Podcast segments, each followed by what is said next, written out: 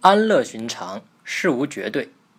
有一乐境界，就有一不乐的相对待；有一好光景，就有一不好的相惩处。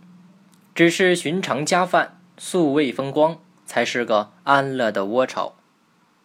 这段话的意思是说，有一个快乐的境界，就一定有一个不快乐的境界相比较；有一处美好的景色，就一定有一处不美的景色相参照。只有那些普通的家常便饭、寻常的自然景色，才是真正安乐的归宿。从前，某优是京城里一个戏班的艺人，他本来是满族的世家子弟，因爱好戏曲而成为戏班里的演唱艺人。不久，他有了承袭家里世爵的机会，但就因为他是艺人，便不能承袭爵位。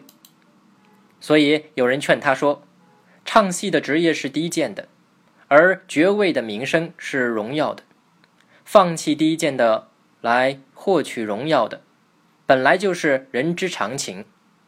某优说：“我却为自己是唱戏的艺人而感到幸运，并不觉得卑微下贱。上则扮作帝王，下也不失为将军大臣。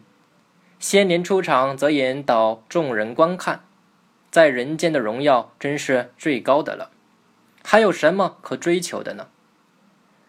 有人说那都是假的，某优笑着说：“你以为得到的爵位的荣耀就是真的了吗？或许还没有来得及享用，第二天就被罢免了。”从辩证法的角度来看，世上所有的事物都是相对存在的，所以说有乐便有不乐，有好便有不好，而且在一定的条件下，这些相对存在的两极还会相互转化。古人所说的“乐极生悲，盛极必衰”，就表达了这个意思。认识到这一点，不如过一份平常的生活来得更真切、更长久。这也是本条的基本思想。正所谓“有荣华者，必有憔悴”。